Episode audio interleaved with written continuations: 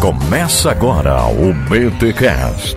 Teologia é nosso esporte.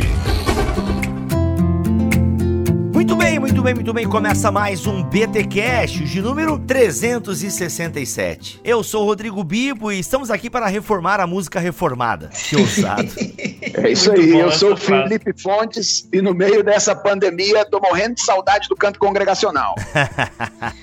Isso mesmo. E eu sou o Marco Teles e eu acredito que a igreja que canta suas heresias espanta. Eita, Boa. nós. Olha aí, hein, ó. O negócio é o seguinte, gente. Estamos no mês de outubro e mês de outubro é especial da reforma. Nós sempre falamos sobre os reformadores, o seu legado e hoje vamos falar um pouquinho sobre os reformadores e a música. Nós já temos um episódio totalmente focado em Lutero aqui no nosso hall de podcasts, mas agora a gente vai falar de Lutero, Calvino, Zwinglio, vamos falar um pouquinho na relação com os dias de hoje. E para essa conversa eu trouxe um músico reformado, que é o Marco Teles, estreando aqui no BTcast, mas ele é ouvinte, já ouviu pelo menos uns dois episódios. Brincadeira, Marco, eu sei que você já ouviu três, tá? um professor de teologia, pesquisador, que escreveu também um livro sobre música. É isso, minha gente. Mas antes, os recados paroquiais.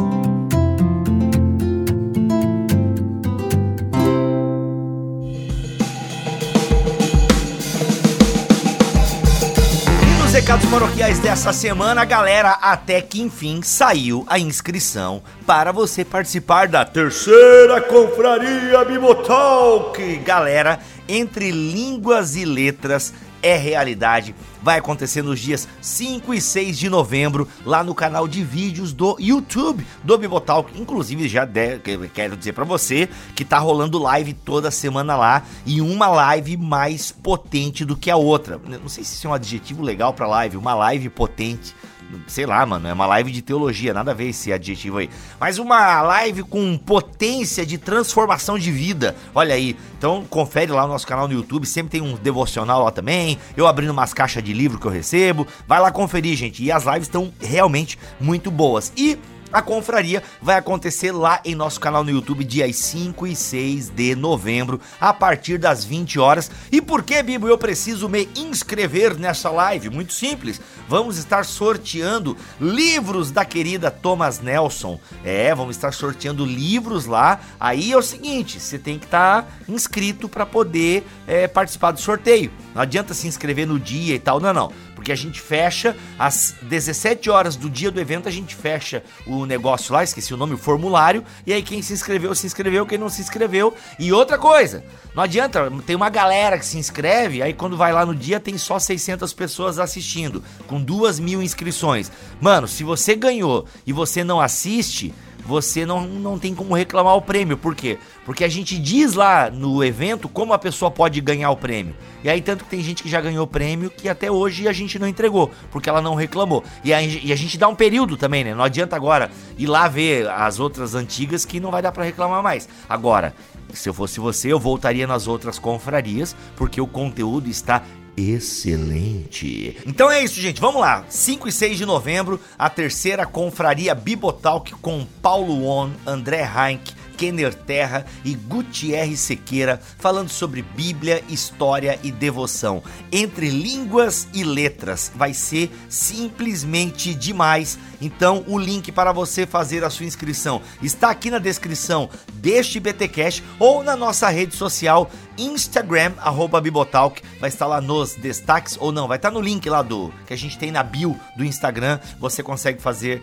a sua inscrição para essa confraria que tá demais. E galera, olha só, está rolando está rolando. Se você tá ouvindo hoje este BTcast, tá? Olha só, está rolando 12 e 13 de outubro a Amazon Prime Day. Para quem é Amazon Prime, tá rolando dois dias de mega ofertas. E claro que isso inclui também livros de teologia. Mas, cara, você pode comprar outras coisas na Amazon caso você tenha condições e se você tem está precisando comprar alguma coisa. Então aproveita que hoje, 12 e 13. Inclusive, estou lançando este BTcast na segunda-feira para você ficar antenado. Mas, Bibi, eu não sou Amazon Prime. Cara, vai então, entra aqui no link que está na descrição deste BTcast, torne-se um Amazon Prime por R$ 9,90 e você ainda vai entrar no período de teste, você vai poder participar das promoções, cara, é, e talvez nem pagar o primeiro mês, porque o primeiro mês é free, é na faixa. Então vai lá, torne-se um Prime. Além de você poder participar dessas promoções que estão rolando hoje,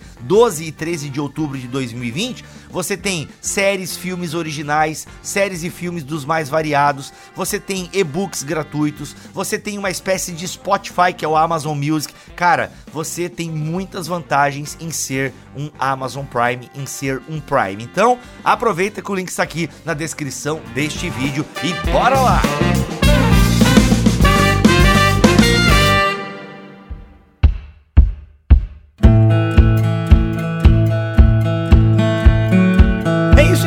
Estamos aqui para bater esse papo sobre teologia, música congregacional, reforma. Seja mais uma vez bem-vindo aqui ao BTcast, Felipe Fontes. Bibo, grande prazer, cara, sempre conversar com você. É sempre muito rica aí a oportunidade de trocar ideias sobre teologia, sobre a vida da igreja. E bom demais também poder conhecer o Marco aí e poder bater esse papo com ele. Muito bom. Estreando aqui no BTcast, bem-vindo Marco Teles. O Felipe já se apresentou lá no BTcast que ele participou sobre o ajuste fino do universo, um podcast sensacional sensacional, Felipe Fontes e Roberto Corvolan. E Teles, você tá chegando novo por aqui, então se apresente aí é, num tweet, se apresente num tweet para nossa audiência. Não, na verdade eu lembro que uma vez eu participei de maneira bem pontual com um áudiozinho de introdução de um BTcast, Rapaz, não foi? É até verdade. hoje, é, pô, até hoje eu recebo mensagem de pessoas que ouviram esse podcast porque foi muito específico, né? Enfim, falou sobre um pouco de todo. Caraca. Não, mas voltando, de, de fato é a primeira vez que eu participo de um podcast mesmo mesmo enquanto convidado assim para entrevista. Eu estou felizão, moro em João Pessoa, sou músico, formado em teologia, estudo filosofia e, enfim, é isso aí. Nossa, músico estuda filosofia. Daqui a pouco tá vendendo miçanga. Sacanagem. o objetivo é esse. Meu projeto de vida é esse. É o projeto de vida. Ô, oh, mano, meu escritório é na praia. Já cantava um hino assim, não tem? Gente, é isso então. Vamos falar um pouquinho sobre. É, é um universo muito rico, tá? E a verdade é a seguinte: essa pauta é toda do Marco. Eu dou os créditos aqui. Essa pauta é todo do Marco. Ele que inclusive lembrou que o Felipe escreveu aí um livro sobre a igreja local e a música no culto. O Telly já escreveu dois livros sobre essa temática, que é Vida após o Gospel e A Décima Marca. Aliás, by the way, nome sensacional, né? Brincando aí com as nove marcas. Então tem que ter a décima marca, né? Afinal, uma igreja saudável tem que saber cantar também. Muito legal. Gente, por que? Lançar a primeira pergunta pra mesa aqui, tá? Por que que nós precisamos falar sobre música, música na igreja? É, da minha perspectiva aqui como pastor, eu diria que uh, a necessidade de falar sobre música é porque música é mais do que música na igreja. Hum. A música ela não existe apenas com o objetivo de enlevo uh, da alma, com objetivos estéticos, mas a música existe na igreja com o objetivo de ensinar, expressar, de ser um meio através do qual nós adoramos a Deus e ao mesmo tempo expressamos aquilo que Deus é para nós e aquilo que ele tem feito na nossa vida. Então é importante falar sobre música no contexto da igreja, porque música na igreja não é apenas música, é muito mais do que música, é um meio através do qual a nossa comunhão com Deus uhum. pode ser de alguma forma uh, reforçada, pode ser de alguma forma alimentada e, ao mesmo tempo, dependendo do que acontecer, pode ser prejudicada. Então é muito importante falar sobre música no contexto da igreja por causa disso. Essa é a minha perspectiva como pastor. Uhum. E como músico? Então, minha perspectiva como artista e músico, é, é, ela, ela, ela complementa, ela é um pouco complementar disso daí, né? O, o Felipe falou sobre a música como um elemento que ela é, ela é mais do que música, sim, simplesmente, né? Ela tem um, um valor é, didático, né? De ensino dentro da igreja, sempre foi assim ao longo da história, não seria diferente agora. A única coisa que eu poderia dizer enquanto artista é que é urgente falar sobre música na igreja, porque não tem sido poucos os artistas que eu, que eu conheço, por exemplo, do, ao, ao, longo da minha trilha aqui, da minha jornada, que por serem altamente artísticos e, enfim, e, e não se encontrarem no sistema musical da igreja, né, ou no sistema, ah, assim, mais habitual que a gente está acostumado a ver dentro da igreja, por não serem entendidos, né, eles primeiros, primeiramente têm dificuldade em se ler como um artista cristão reformado e como é que isso funciona, como é que é o funcionamento disso. Depois a igreja tem dificuldade dificuldade de entendê-los também. Então, falar sobre música também é acolher um público. E esse público é o público músico, artista, de forma geral. E aí, por último,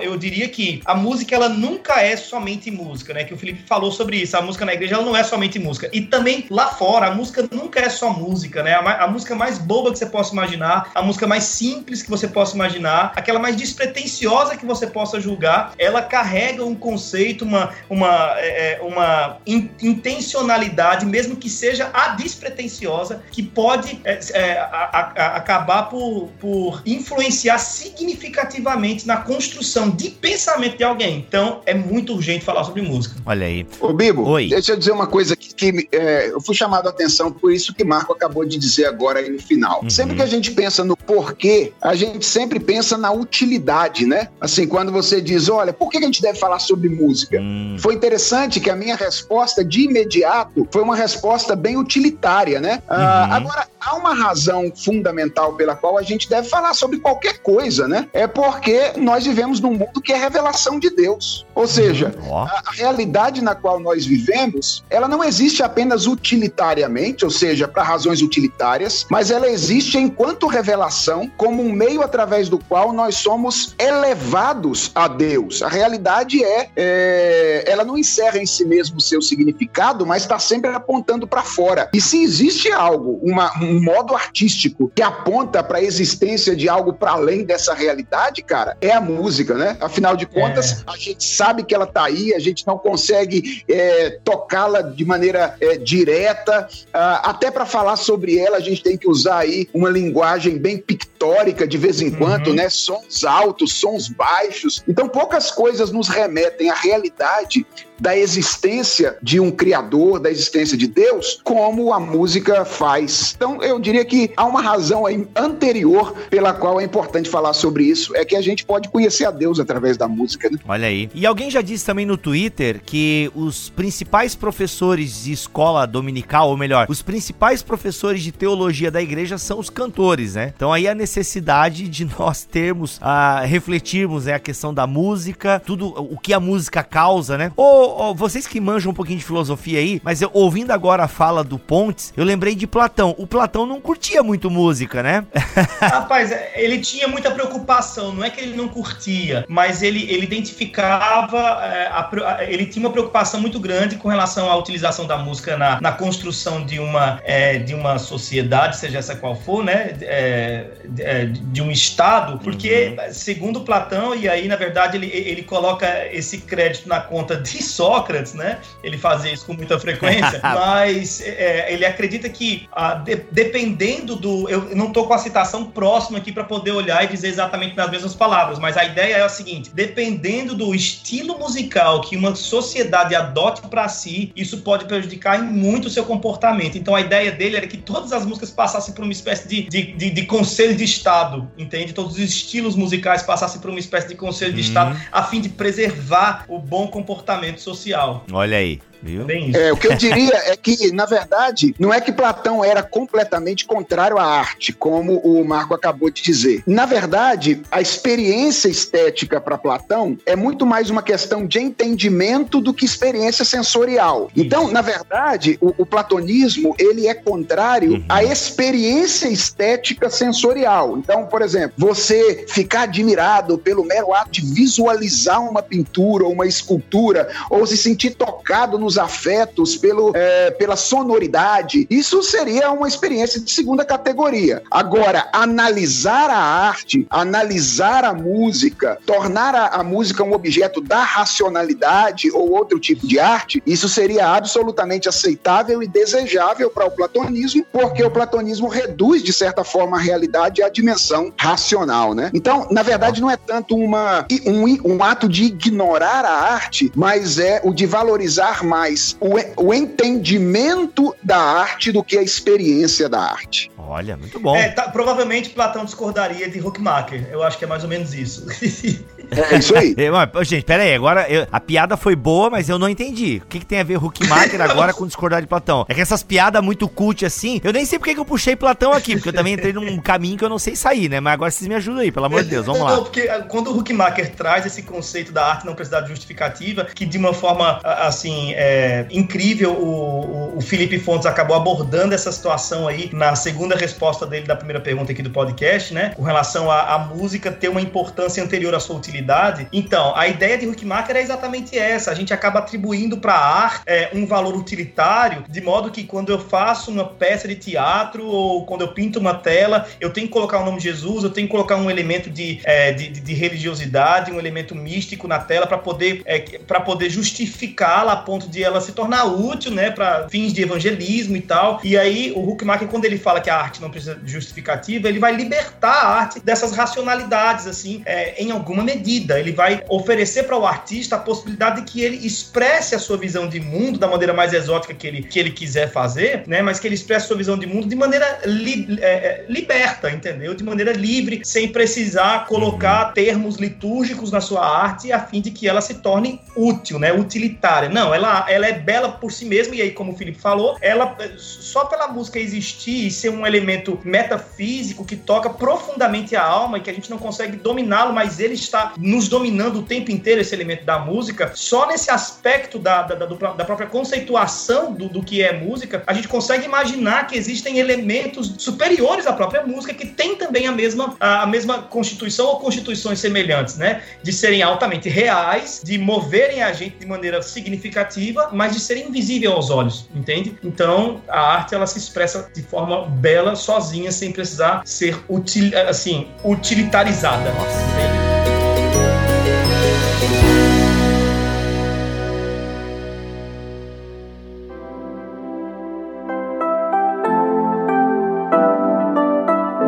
vamos entrar então aqui, gente, no conteúdo música e reforma. Achei maravilhoso esse nosso bate-papo filosófico aí, ficou muito bacana. Acho que deu pra gente introduzir um pouco o tema. Felipe, ah, falando um pouquinho da questão aí de música e Calvino, o grande reformador de Genebra, tá? Ah, alguns acusam o Calvino de ter sido um castrador, entre aspas, aqui, né? Um castrador da música cultica, né? Colocando inclusive como precursor do que conhecemos como salmodia exclusiva. Depois eu até quero que vocês expliquem o que é essa salmodia exclusiva aí, tá? Como é que você encara essa acusação? Tipo, faz, é, fez algum sentido? Faz sentido com a sua investigação? Só pra vocês saberem, o, Felipe fala um pouquinho até do seu livro, Felipe, agora, e deu para entender mais ou menos a minha pergunta? Claro. Joia. Então, na verdade, o livro foi escrito em parceria com um colega, e eu faço questão de dizer isso aqui, que é um pastor presbiteriano lá de Porto Alegre, o reverendo João Batista dos Santos Almeida, que é um amigo, foi uh, um amigo meu que esteve comigo no, no meu presbitério aqui durante um tempão. Nós somos é, colegas de presbitério durante 10 ou 12 anos, mais ou menos. E nós, durante cinco anos, resolvemos pesquisar a maneira como Calvino regulou o canto congregacional nas congregações que ele pastoreou. Uhum. Cara, é, ela é uma pesquisa assim de natureza bem acadêmica, mas ela nasce com um objetivo bem pastoral. Eram, eram dois pastores jovens que estavam enfrentando dificuldade na igreja com questões de música, porque, cara, se existe um negócio que gera gera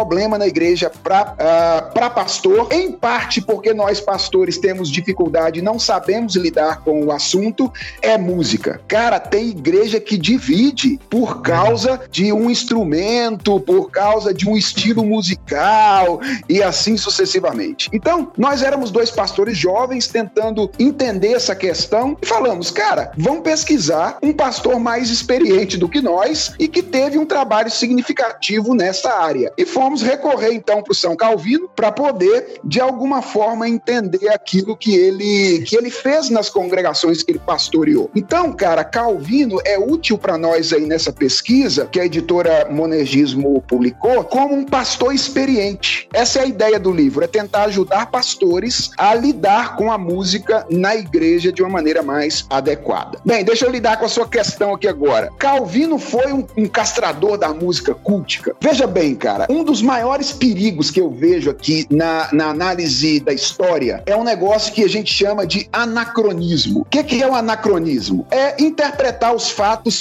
fora do seu contexto. Eu acho, cara, que dizer que Calvino foi um castrador da música litúrgica é bastante anacrônico.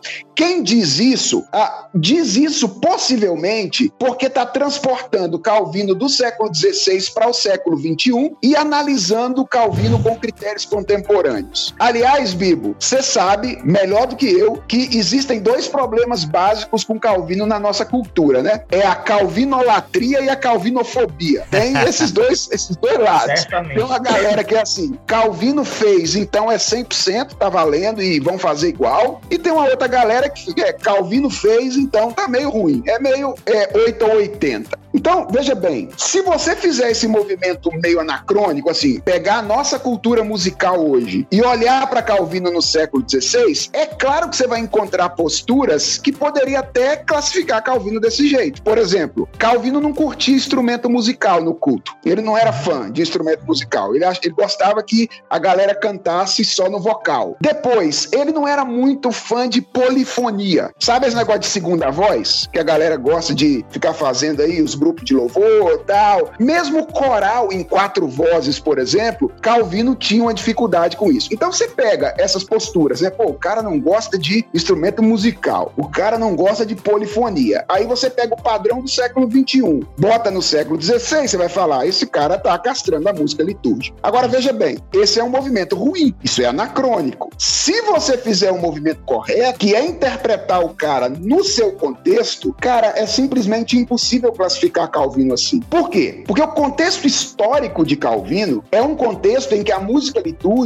ela era executada por clérigos profissionais. Então você tinha a galera dos mosteiros que ficavam nas, uh, nas igrejas e faziam a música numa língua que era desconhecida pelo povo. Então a galera cantava música em latim, ninguém entendia absolutamente nada e com uma complexidade estética, cara. Canto gregoriano, lembra lá? Que afastava a galera ainda mais. E aí, o que, que esse cara vem e sugere na igreja dele? Que o povo cante, não os clérigos, na língua do povo e não no latim, e com melodias simples que poderiam ser ensinadas por um coral de criança. Veja bem, um cara que num contexto como esse defende um negócio desse tipo, poderia ser classificado como castrador da música litúrgica? Ou alguém, alguém esse... retrógrado, né? Exatamente. Então eu acho que esse é um grande equívoco. Todos esses receios, cara, que Calvino tinha em relação à música, por exemplo, receio com instrumentos, com polifonia, e tal, precisam ser encaradas dentro dessa tensão que existe na época entre o movimento reformista e o catolicismo romano. Eles são medo, é, é resultado do medo que um pastor tem de retornar aquele modelo de, de exclusão da sua comunidade em que ninguém entendia absolutamente nada do que cantava. Então, Calvino não é um cara anti-estético. Ele é um cara preocupado, dentro de seu tempo, com a inclusão das pessoas no culto e teme que algumas coisas, como a complexidade instrumental, como a polifonia vocal, possa afastar as pessoas do canto congregacional. Não sei o que Marco pensa disso aí. Ô, Felipe, eu queria fazer só um, um adendo assim bem, é, bem tímido com essa questão. Eu, eu, concordo absolutamente com tudo que você falou. Esse anacronismo da gente. E, e aí, é, você falou sobre a nossa sociedade é, que, que tem essa cal, calvinolatria ou então a calvinofobia, mas a gente é, a gente está assim em qualquer setor da sociedade é impressionante como a gente é, é, é, polarizado, né? Mas enfim, quando você faz esse movimento mais consciente, essa reflexão de Calvino dentro do tempo dele, você vai chegar nessas conclusões. E quando eu particularmente vinha fazer os meus próprios estudos e, e, e, tudo, eu fui entendendo também, Felipe, aí você me corrija se eu estiver errado, que uma das, é, das questões que, que os reformadores é, gostar, é, estavam sempre diante dela e querendo combatê-la era a, a coisa do culto católico romano cheio de pompa, cheio de, de, de adereços, cheio de é, de atitudes é, é, quase que pirotécnicas, sabe como é que é? Então, os reformadores tinham um, um uh, desprenderam um esforço significativo para esvaziar o culto cristão dessa pirotecnia, entendeu? Dessa, é, dessas manifestações estéticas exageradas que tiravam de foco aquilo que realmente importa dentro de uma liturgia cristã, que é Cristo, Exatamente. o seu evangelho e a pregação da palavra de Deus e, como o Felipe já colocou, a participação dos santos em comunidade, né? A expressão dos santos diante de tudo aquilo. Ah, no culto católico romano daquela época, as pessoas eram altamente, eram simplesmente espectadores e espectadores sempre deslumbrados, né? Diante de uma, de, de uma, de uma é, megalomania impressionante da Igreja Católica Romana. Então, quando o Calvino esvazia, inclusive, os, os elementos de, de, instrumentalidade do canto, isso para mim, enquanto músico, machuca, senhores. Machuca, senhores. A gente fica com raiva. A gente fica com raiva. Que vocês gostam de um melisma, né? Vocês gostam de um, mesli, um melisma, seus frescos. Sim, a gente gosta, assim, de um melisma e de uma segunda voz. É. E, especialmente a gente que nasceu em Goiás. Então, assim, mas, mas quando você olha para Calvino dentro daquela batalha que ele estava lutando, ele estava num campo de guerra, minha gente. Ele estava num campo de guerra. Então, cada atitude de Calvino, né, Lutero também, Zwinglio e, e, e tudo, deve ser interpretada dentro do campo de guerra que eles estavam. E aí faz todo sentido. Você fala, não, provavelmente eu, como músico, também tomaria uma atitude bélica como esta, de esvaziar a comunidade de seus instrumentos de se, e, de, e de suas complexidades do canto gregoriano e, e fazer viva a voz do povo, né? Então faz todo sentido, sim. Uma coisa que eu acho interessante dizer aqui, Bibo, sobre o livro é o seguinte: o livro não é uma tentativa de transposição imediata do que Calvino fez em Genebra e Estrasburgo para nossa cultura. Longe disso. Assim, sabe? Calvino fez isso, faça você também. Isso seria um, um, o mesmo erro que eu estou acusando agora, cometer anacronismo. Uhum. Então, qual é a ideia do livro? A ideia é dizer assim: Calvino fez isso. É, se ele era um pastor responsável, e a gente acreditava que era, um cara que lidava bem com a escritura, etc., quais eram os princípios bíblico-teológicos que levaram ele a tomar essas decisões? Isso. E aí agora você pega esses princípios e você transpõe para o século XXI e pergunta: uhum. como é que nessa cultura eu faço valer esses princípios bíblico-teológicos? Porque afinal de contas, uhum. não é o que Calvino fez ou deixou de fazer que é regra de fé para nós. O que é regra de fé para nós é o que a uhum. Escritura ensina, o que a palavra de Deus ensina. Então, no livro, Calvino uhum. só entra aqui como um pastor responsável e profundo que aplicou princípios da revelação. Entendi. Tá, então se eu tô pegando o fio da meada, a Igreja Católica Romana da época tinha um louvor cheio de pompa, até o, tu, o Tuller, o Tuller é o editor, gente, o Teles falou do canto gregoriano, acho que isso aí todo mundo conhece. Eu, a propósito, acho lindo o canto gregoriano. Ah, já ouvi algumas vezes até aqui na minha cidade. Uma vez eu peguei um ensaio, achei lindo e tal. Mas então o Calvino, ele tira vários desses elementos porque ele queria que ah, ele queria uma coisa mais enxuta, então, sem essa pompa, sem a pirotecnia da igreja romana da sua época. OK, então deu a entender que e o princípio de, e, qual, e qual é o princípio bíblico que Calvino usou para chegar a essa conclusão? Vocês já falaram e eu não prestei atenção ou realmente não falaram? Só para eu entender aqui. Então, o que eu diria aí, Bibo, é que o, o princípio por excelência que fez com que é, Calvino tomasse algumas decisões bem rigorosas quanto à questão litúrgica aí, era o princípio da teocentricidade do culto e o princípio da racionalidade do culto. Acho que esse era o, o princípio que estava ali, de alguma forma, entulhado pela, pela, pelo monte do, de, de, entulho medieval que não, não permitia que as pessoas participassem de maneira intencional e de maneira racional daquilo que acontecia na liturgia. Que as pessoas pudessem entender aquilo que estava acontecendo por ocasião do culto público. Então, esse é o, o grande princípio por excelência é, que faz com que Calvino tome essa decisão de extirpar dessa essa liturgia medieval, esse, esse aparato aí estético que de alguma forma prejudicava no entendimento dele ah, o entendimento do culto por parte dos fiéis. E um segundo elemento importante é o princípio da inclusividade, até por causa da doutrina do sacerdócio universal dos santos, que é uma doutrina reformada, que diz que a partir do momento em que nós estamos em Cristo, nós temos livre acesso a Deus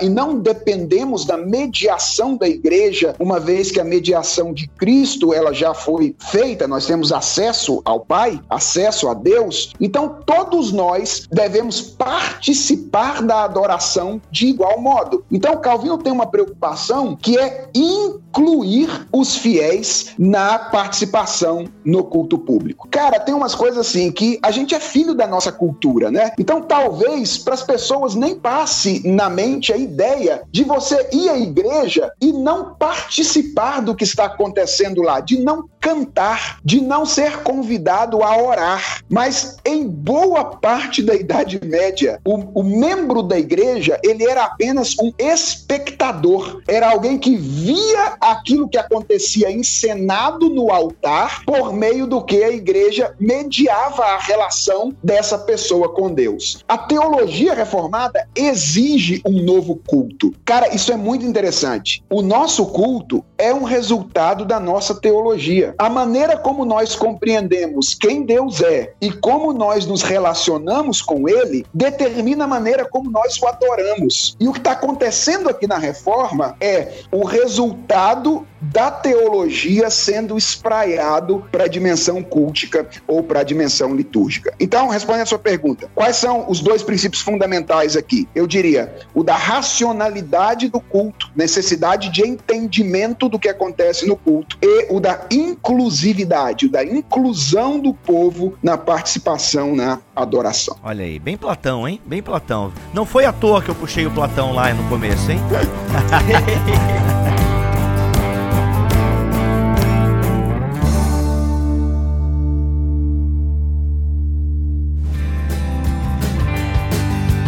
Então, Marco, e o Lutero? A gente já tem um episódio sobre Lutero aqui, mas eu confesso que eu não lembro e foi maravilhoso. Gravei com duas professoras de música luteranas, então tava tudo em casa lá. Mas dá pra gente trazer Lutero aqui para essa conversa, tá? Lutero tem uma postura um pouco mais ampla em relação ao Calvino, como é que é? Pois é, então, é, o Lutero, cara, na verdade, antes de mais nada, me admiraria se você se lembrasse de todos os podcasts que você gravou, porque pelo amor de Deus. Mas assim, o Lutero, ele tem uma postura com relação à música um pouco mais expansiva, assim, ele, ele a usa de forma um pouco mais, é, sei lá, exagerada não é uma palavra adequada para isso, mas me faltam palavras adequadas. Mas é uma palavra, é, a palavra exagerada cabe bem em Lutero, eu, eu tô tranquilo com essa palavra. sempre, é verdade, sempre, é verdade. Mas assim, inclusive ele, ele, ele, ele, ele mesmo também foi compositor de algumas canções, né? É, existe um, uma frase que, enfim, não sei se, se é verdade ou não, mas é, alguns dizem que foi um, um, padre jesuíta que, que chegou a dizer isso, né, certa vez, que os hinos de Lutero mataram mais almas do que os seus sermões, né? Uma espécie de crítica, porque a música de Lutero, ela, ela, ela ganhou muito as vielas da, da, do mundo medieval, né? Ela ganhou muito as ruas, né? Ele utilizou isso amplamente. Tem uma citação que eu faço sobre é, de Lutero, né, no livro Décima Marca, quando eu estou falando sobre essa discussão, porque no Décima Marca tem, tem momento específico que eu faço o quê? Eu tento colocar na mesa Calvino, Lutero e Zwinglio, porque me parece que são três posições é, um tanto quanto distintas umas das outras, né? Mas que podem cooperar numa construção, numa reflexão de como é que a gente tem que se comportar hoje em dia na nossa relação com esse elemento que é a música no culto. Mas o Lutero, citando ele aqui no livro, ele vai dizer o seguinte: a música é uma esplêndida dádiva de Deus e eu gostaria de exaltá-la com todo o meu coração e recomendá-la a todos por mais que eu queira exaltá-la, a minha exaltação será sempre insuficiente e inadequada. Então ele era o louco da música, assim. Para quem é músico, Lutero é, é, o rei, entendeu? Se Calvino é, é nossa teologia, Lutero é a nossa referência para música, assim. No sentido de que ele valorizava tanto que ele chegou ao ponto de, quando enviou seus filhos para a escola, né, mandar recomendações claríssimas ao, ao, ao diretor do internato para que houvesse é, muito cuidado com relação prof, na, na, escolha do professor que, que faria a, a, instrução musical dos seus filhos. E ele diz assim é, eu só eu só eu só ensino instruo acerca de teologia. Queria eu instruir teologia e música também né? Porque para Lutero seria isso que forma a postura do, do cidadão né? Na sua sociedade. A música mais a teologia isso transforma alguém em alguém muito, muito hábil e necessário. Agora, diferente de Lutero e de Calvino, a gente tem Zwinglio, que nem sequer música vai colocar na, na, na, na sua proposta de liturgia, né? Zwinglio, para ele, quanto menos mais adequado, né? Parece que a ideia de Zwingli, no final das contas, seria uma, um, um, único homem simples de Bíblia aberta no meio do povo, sabe? Paredes não pintadas, paredes, é, música esvaziada, é, enfim, qualquer tipo de outro elemento esvaziado seria só a administração dos sacramentos mesmo e a pregação da palavra com oração e tal. Então, assim, enquanto eu escrevi o décima marca, a minha questão nessa sessão era perguntar como é que essa comunicação entre, entre a, a posição de Lutero, que amplamente usa a música, a posição de Calvino, que, é, que dá pra gente um princípio valioso, que é a, a, a utilização bíblica na construção do canto, e a, a posição de, de Zwinglio, que, embora tivesse esvaziado a sua liturgia de canção, ele, aos 22 anos de idade, foi formado em escola de artes, né? E, e ele, e ele tocava alguns instrumentos musicais e alguns atribuem a ele a fundação da orquestra sinfônica de sua cidade. Então, assim, ele, ele esvaziou o culto, mas colocou a música onde ele achava que ela deveria estar, que é no mundo lá fora. O cristão deveria expressar a sua fé é, entre os demais, né, por meio da arte, da música e tudo mais. Então, como é que a gente olha para esses três camaradas e a gente extrai aí algo que seja adequado para o nosso comportamento diante da música, né? Então, no livro, a minha conclusão, entre aspas, seria buscar de Calvino esses princípios que o Felipe colocou muito bem aqui, sobretudo o princípio da palavra, é uma coisa até que eu gostaria de ouvir o Felipe, depois da minha fala aqui, eu gostaria de ouvi-lo sobre isso, é, é, porque o Calvino, alguns vão dizer que ele é, limitou a construção do canto na liturgia aos salmos, né? Mas me parece que não é bem o caso. De toda forma, Calvino limitou a construção da música litúrgica às escrituras, e isso é um valor impressionante que nós temos para aproveitar ainda hoje. Lutero traz para a gente uma ampla utilização do elemento da música, Calvino traz para a gente uma supervalorização das escrituras no canto, e Zwinglio traz para a gente uma valorização da manifestação do cristão, da sua fé por meio da arte lá fora. Então veja se a parceria desses três não deve ser para nós um, um, um, um, caminho bacana para a gente começar a refletir a música, né? Eu, lembro quando eu fazia seminário... Se não tivesse uma santa ceia ali, esse pessoal podia estar tá tudo junto, né?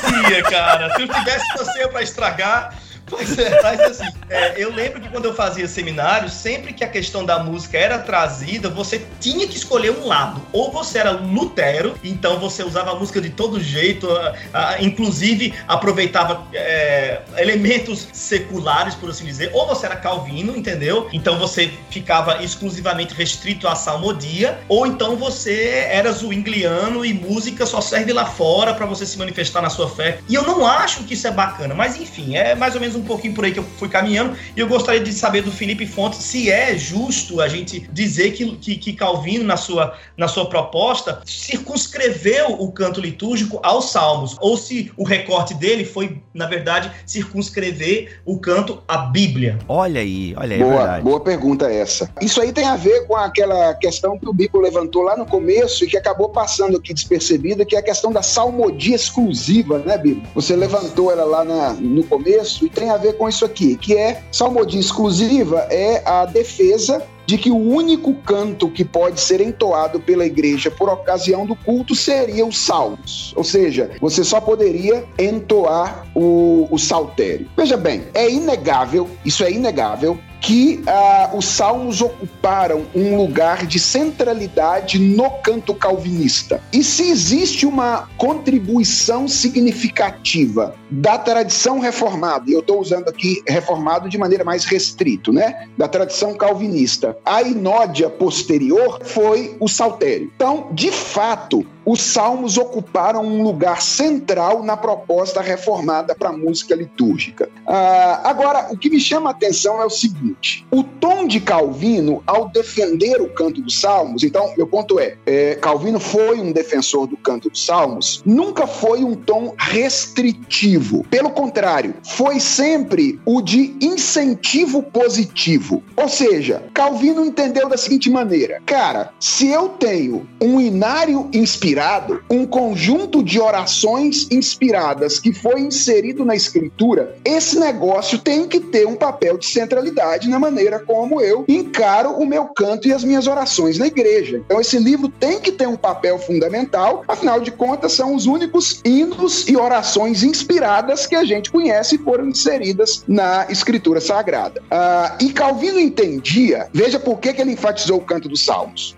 Que os salmos eram uma anatomia completa da alma humana. Essa, essa é expressão que Calvino Uau. usa. Ou seja, nos salmos ele diz: você tem a variedade de experiências que nós temos na relação com Deus. Sabe, cara, você não tem só louvor e adoração, que é, é o monotema das músicas é, litúrgicas contemporâneas. Você tem queixa, lamento, sentimento de ausência divina, sentimento de ter sido desprezado por Deus, a ideia de que Deus não te ouve mais, vergonha, ira, medo. Tem uma variedade de experiências que você tem na relação com Deus ali nos Salmos que Calvino dizia: se a gente cantar esse negócio, a gente vai cantar a variedade de experiências que a gente tem na nossa relação com Deus e não vai ficar cantando só um tema particular, só um tema exclusivo. Então, eu gosto de mencionar isso para dizer assim: em que sentido Calvino usou os salmos como canto e, e trouxe a centralidade deles? Foi para dizer assim: só pode cantar isso, canta só isso, tudo que você cantar além disso é pecado? Não. Calvino disse: olha, é legal cantar isso, pode ser muito rico para nós é, encher a nossa memória com esses cantos e essas orações que são inspiradas. Então, aqui Calvino tem é, em Calvino a centralidade do canto salmódico. De fato, alguns calvinistas posteriores defenderam a salmodia exclusiva e alguns defendem até hoje a salmodia exclusiva, embora seja um grupo pequeno. Agora, isso vem de Calvino? Na minha pesquisa, eu mostro que não. É bem provável que isso esteja mais próximo da Assembleia de Westminster, mas não em Calvino lá no século XVI,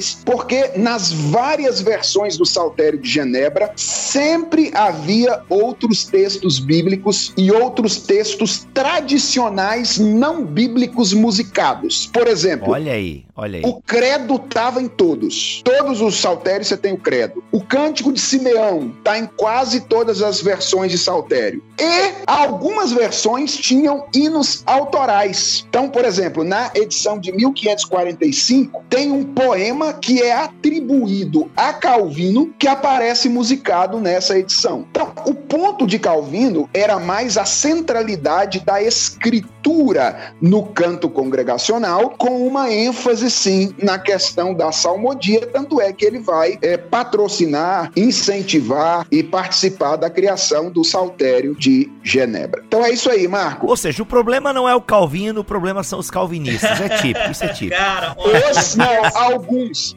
Alguns. alguns, alguns, é verdade, é verdade. Ouvir, ô Felipe, é, você ter esse tipo de discurso maduro, né, e, e muito, é, muito claro sobre essa postura de Calvino é um alívio, né? Eu confesso que quando eu fui escrever o Décima Marca, o meu público alvo mesmo são os reformados, né? Diferente do Vida Após o Gospel. Vida Após o Gospel que saiu ano passado foi um livro que, obviamente, por se tratar do mercado gospel e por, é, e por separar alguma sessão nele, né, uma sessão pequena é, para elaborar uma crítica, né? A indústria fonográfica cristã chamada gospel, é claro que esse livro acabou atingindo muito mais o terreno pentecostal, tá? Mas o décima marca, Uma Igreja Saudável Sabe Cantar, que é, na verdade, um, uma espécie de tiradinha com o livro Nove Marcas de uma Igreja Saudável do Mark Denver, que é reformado, né? Ou seja, já no título eu deixo bem claro para quem que eu tô falando. Eu acho que nós reformados, calvinistas sobretudo, a gente tem tido muita dificuldade para manifestar a nossa boa teologia, a né, boa teologia que eu coloco entre aspas, não no sentido de que realmente considero a minha teologia melhor do que as dos demais, mas porque acredito que muitos dos nossos calvinistas assim o fazem, né? Então, é, a gente tem tido muita dificuldade em considerar a nossa boa teologia, a nossa confissão de fé, é, em, em, ver isso se manifestando em doxologia, né? Desaguando em doxologia. Parece que temos uma teologia, a gente lê todas,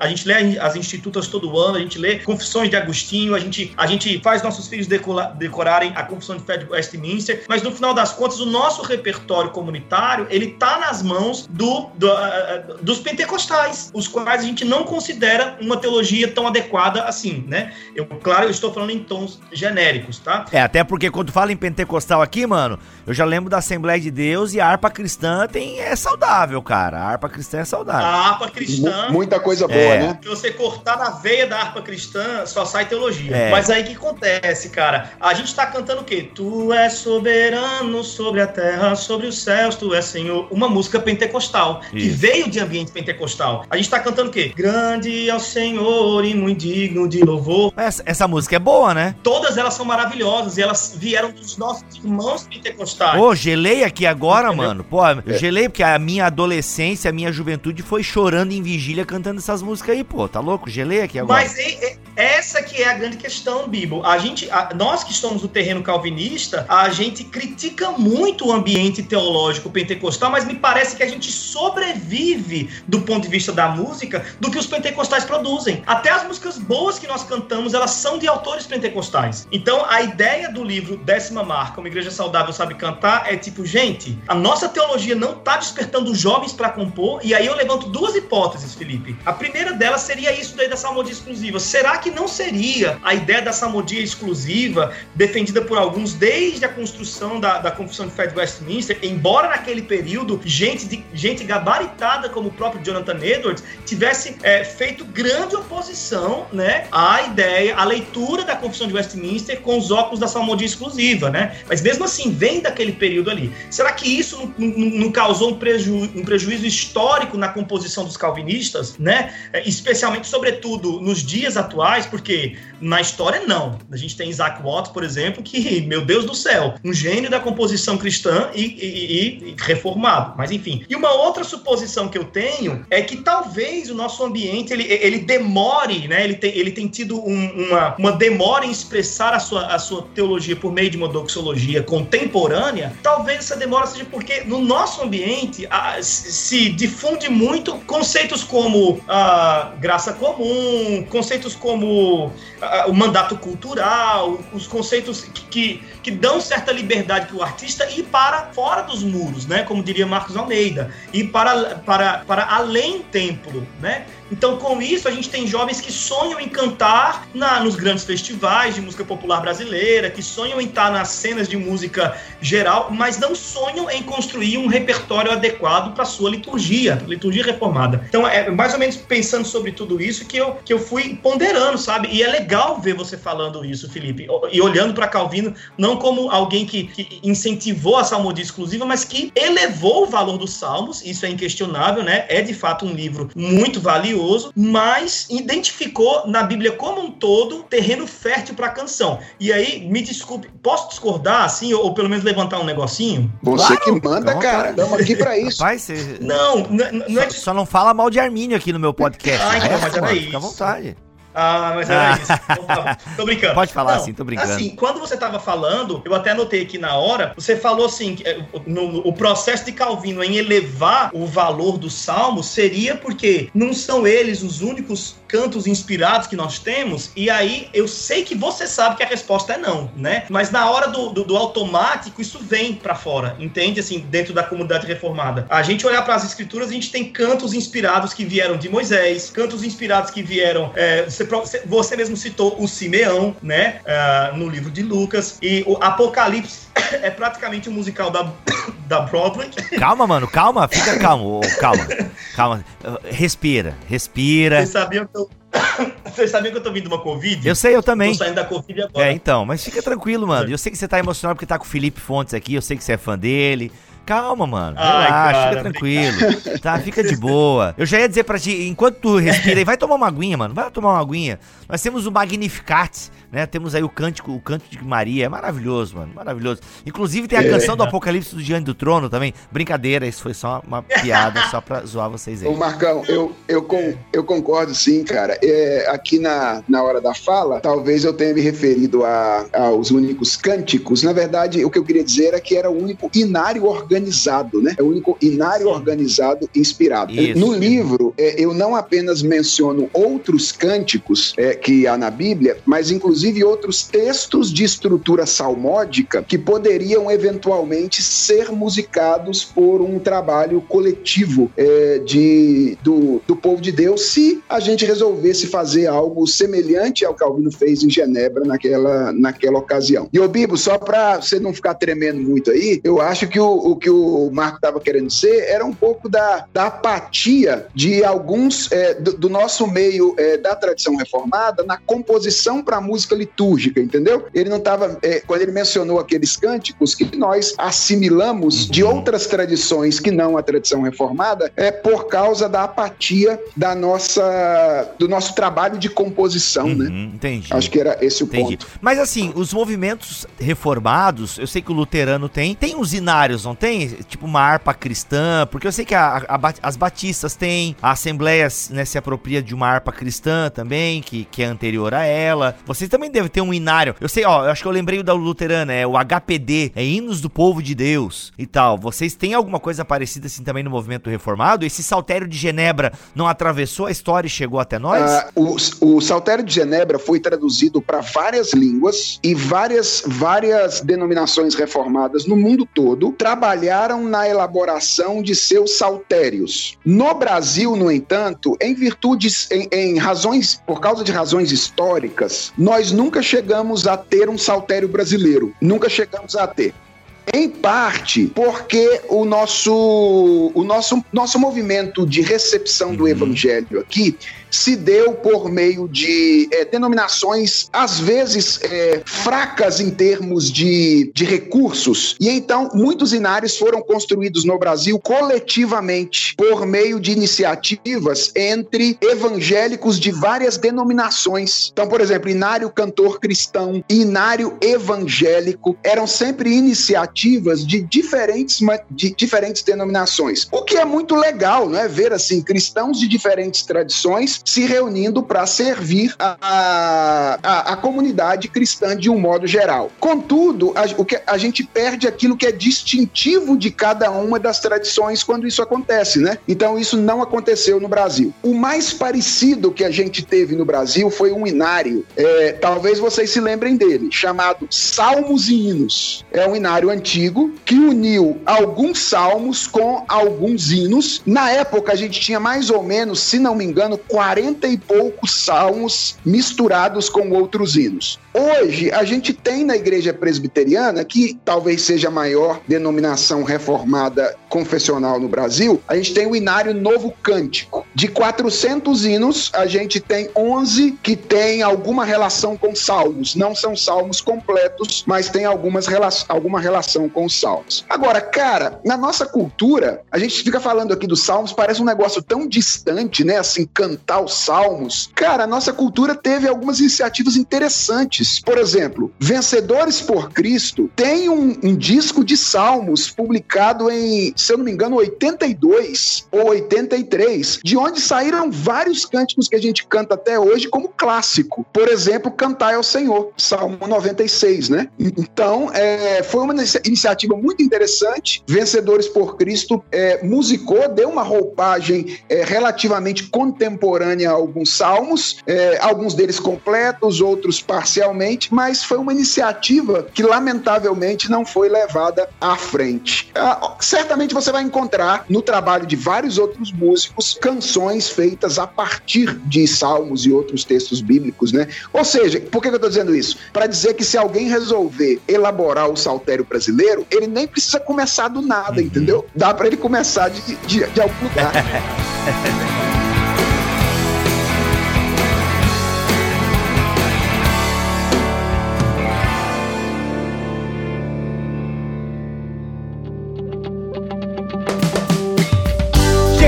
caminhar pro final, eu sei que tem muito mais coisas para nós falarmos aqui, uh, mas também tem o livro de vocês que a galera pode encontrar, espero que na Amazon, ok? O link vai estar aqui na descrição deste podcast. Mas eu vou fazer a mesma pergunta para vocês dois, e aí eu vou deixar o Felipe responder primeiro. Marco, tu te vira para responder diferente dele depois. mas é a mesma pergunta. Mas uh, focando em Calvino no caso, uh, Felipe, que foi a tua pesquisa, o que Calvino diria para nós hoje? Calvino está diante de um computador e come ou o Calvino abre o Spotify e vai lá e começa a ouvir músicas cristãs e as várias playlists cristãs de sucesso. É, o Calvino começa a frequentar as nossas igrejas e as reformadas, inclusive. O que, que o Calvino diria para nós, assim, dentro da tua. Né, o que, que você acha que ele diria? Não tem como dizer o que ele diria, mas diante da tua pesquisa, o que você acha que Calvino diria para nós diante da nossa, eh, diante da música, diante de como nós ou os reformados estão tratando a música no culto? Acho que o primeiro tweet de Calvino seria: façam a igreja cantar. Eu acho que esse seria o primeiro tweet. Façam a igreja Uau. cantar. O segundo tweet seria: façam a igreja cantar a Bíblia. Esse seria o segundo tweet. Tá, ô Felipe, Felipe, desculpa te interromper, é porque assim, eu penso que para a maioria da nossa audiência, o primeiro tweet de Calvino ficou claro, mas eu queria que tu explicasse, né, porque alguns, tá, mas a gente canta na igreja, não tô entendendo. Isso, isso, o que que tu quer dizer com faça a igreja cantar? Acho que seria legal tu deixar bem desenhado, porque algumas pessoas talvez não entendem essa crítica ao movimento gospel, das grandes bandas. Alguns poderiam dizer assim, o que a igreja mais faz é cantar, não é? É, verdade. Pô, a minha igreja que tem duas horas de louvor e tal. Eu não ouço a, a galera cantar, mas a banda é muito boa. Acho que é bom desenhar, é Felipe, é bom desenhar. É, aí eu acho, eu vou, vou, fazer isso depois que eu botar o terceiro tweet, pode ser? Então põe, vai, vai. Claro. aí o terceiro tweet seria, para que a igreja cante, tenham músicas simples. Hum. Acho que esse seria o terceiro tweet de, de Calvino. É, e, e, simples, veja bem, não significa sem beleza, ok? Porque é, se existe alguma coisa parecida em estilo lá com, em Calvino, é algo que é uma expressão que ele usa chamada peso e majestade. Cantem com peso e com majestade. Certamente beleza está incluída nessa palavra majestade aqui. Ou seja, cara, o que eu diria é o seguinte: é que Calvino diria que a, a maior e melhor equipe de louvor é a igreja. Portanto, quando você está num culto, aquele grupo de pessoas que é, executa a música, que toca e que canta, é na verdade servo do povo de Deus na condução do povo na adoração. Ou seja, a, aquela não é uma oportunidade para uma performance. Aquela é uma oportunidade para que um grupo de pessoas que tem um conhecimento técnico pegue nas mãos de pessoas, é, figuradamente falando, é, tome as mãos das pessoas que não têm um conhecimento técnico muito robusto e as conduza na adoração a Deus por meio do canto congregacional. Cara, veja bem como isso tem implicações absolutamente práticas para a maneira como a gente canta hoje. Boa parte das canções que a gente canta hoje na igreja não foram compostas para o canto congregacional. Ou seja, um cara faz uma música para ele cantar, como um cantor, ele é um intérprete profissional. Cara, imagina a extensão vocal que o intérprete profissional tem, ok? Ele tem uma extensão vocal acima da média. Meu sonho era cantar Getsemane na igreja, mas o Leonardo Gonçalves canta Exato, muito alto. Então, aí o cara tem uma extensão vocal absurda. Aí o que, que os grupos de cântico geralmente fazem? Eles pegam essa canção que não foi composta para o canto congregacional, foi composta para uma performance individual de uma pessoa, leva para a igreja sem nenhum tipo de modulação, e aí depois a galera mais jovem fala assim: porque os velhinhos da minha igreja não quer cantar. Na verdade, eles não estão aguentando cantar, entendeu? A galera não tem uma extensão vocal necessária para entoar uma, uma canção que não foi composta para aquilo. Então, quando Calvino diz assim: façam a igreja cantar, façam a igreja cantar a Bíblia, músicas que estejam baseadas na escritura sagrada, e para isso promovam algo simples, o que Calvino está querendo dizer para nós é: talvez essa seja a palavra dele para num grupo de louvor. Ele diria: olha, não tem nenhum problema se vocês quiserem pegar num teatro, dar um show, é, botar um monte de solo de guitarra e demonstrar a técnica que Deus permitiu vocês concederem ou receberem para adorar o nome dele. Mas esse lugar não é o culto. O culto público é um lugar no qual vocês são servos da comunidade. Como o pastor, se o pastor, por exemplo, subiu no púlpito para pregar, for ao púlpito para pregar, e ele começar a destilar o conhecimento de hebraico, a destilar o conhecimento de grego, a destilar o conhecimento de teologia filosófica, e toda a galera olhar para ele e falar assim: "Uau, como esse cara é bom, mas ninguém entender nada, ele não cumpriu a missão dele naquele dia. Voltou para a Idade Média e está pregando em latim. Né? Exato. Ele é um servo da comunidade, como o grupo de cânticos é um servo da comunidade. Legal. E Teles, o que que. Aí você escolhe Lutero ou Zwinglio, ou a, fale, quer falar um pouco mais de forma geral da décima marca, é, diante do cenário que a gente vive hoje aí da igreja reformada, como é que seria essa décima marca aí? E qual é o, o, o, cerne dessa décima marca? Eu acho que, que, que vamos usar Calvino, né, pra ir na mesma levada. Eu acho que Calvino falar, falaria o seguinte: minha gente, uma igreja saudável sabe cantar, comprem esse livro. Brincadeira. Mas assim, a gente. É, isso que o, que o Felipe colocou é muito completo, né? Quando o Calvino está falando sobre a beleza que os salmos têm para o canto comunitário, ele chega a citar Agostinho, né? Que disse que não existe nada mais digno para ser cantado para Deus do que aquilo que nós recebemos de Deus para dizer sobre ele, né? Eita. Ou seja, o canto mais digno que, que a gente pode oferecer para Deus é o canto bíblico, né? Falar de Deus aquilo que ele mesmo disse de si mesmo, Nossa. por meio da sua revelação. E isso é, é, faz toda a diferença. Eu, eu, sinto muito, assim, hoje em dia, que o, o, nosso canto, ele é, ele é, uma, ele é um reflexo da, de uma, das nossas carências, né? Da, da filosofia que nos circunda, que é uma filosofia de muita carência, de muito emocionalismo. Todas as músicas, elas são, elas, elas, a maioria delas, pelo menos, falam sempre no singular, sempre em necessidades próprias, sempre sobre uma, uma ação de Deus para o indivíduo em particular, né? É ele que vem e que, e que faz isso por mim, faz aquilo outro por mim, e eu que não sei o que, quando eu tava não sei aonde, eu fiz não sei o que lá.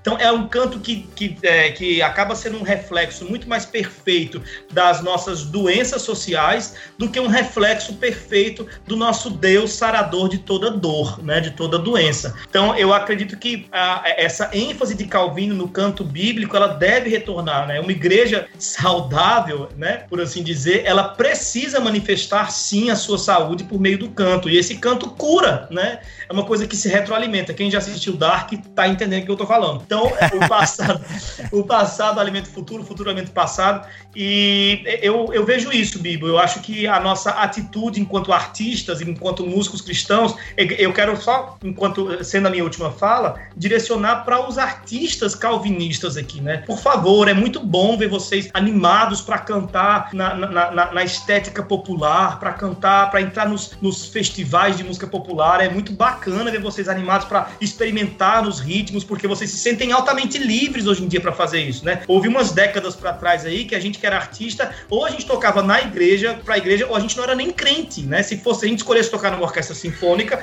a gente seria excomungado facilmente de qualquer igreja cristã protestante. Hoje em dia, os calvinistas não têm mais esse, é, é, esse fator limi, é, limitador, né? E, e eles estão se sentindo muito bem. Então, parabéns, que bom, é legal ver vocês atuando lá fora da sociedade, na sociedade e tal. Mas, por favor, olhem para a igreja, tenhamos compaixão do que a igreja está cantando, minha gente. Tenhamos compaixão e vamos compor. Eu acho que eh, movimentos como o Coletivo Candeeiro, que eu sou diretor aqui no Nordeste, né, que tem levantado nomes como João Manô, Ana Heloísa, Calmará, Norton Pinheiro, as minhas próprias músicas também, as músicas de amigos meus como Projeto Sola, músicas do, do, do meu amigo André do Canto Verbo, esse pessoal aqui que está querendo compor, que está querendo construir uma doxologia contemporânea sobre a nossa teologia antiga, esse pessoal está correndo atrás de um prejuízo. Então você que é jovem, você que é calvinista e que sonha em cantar nos cenários seculares, beleza, não tem problema nenhum nisso, mas olhe para sua igreja local e sonhe em ver a, a, a Mariazinha aí que o, que o Felipe Fonte citou que não consegue cantar as músicas de hoje em dia, sonhe com ela cantando. Vai lá e compõe uma canção bíblica para Maria cantar junto com a junto com o Enzo. O Enzo na verdade é o menino da, que nasceu ontem, né? Então que Enzo cante junto com Margarete,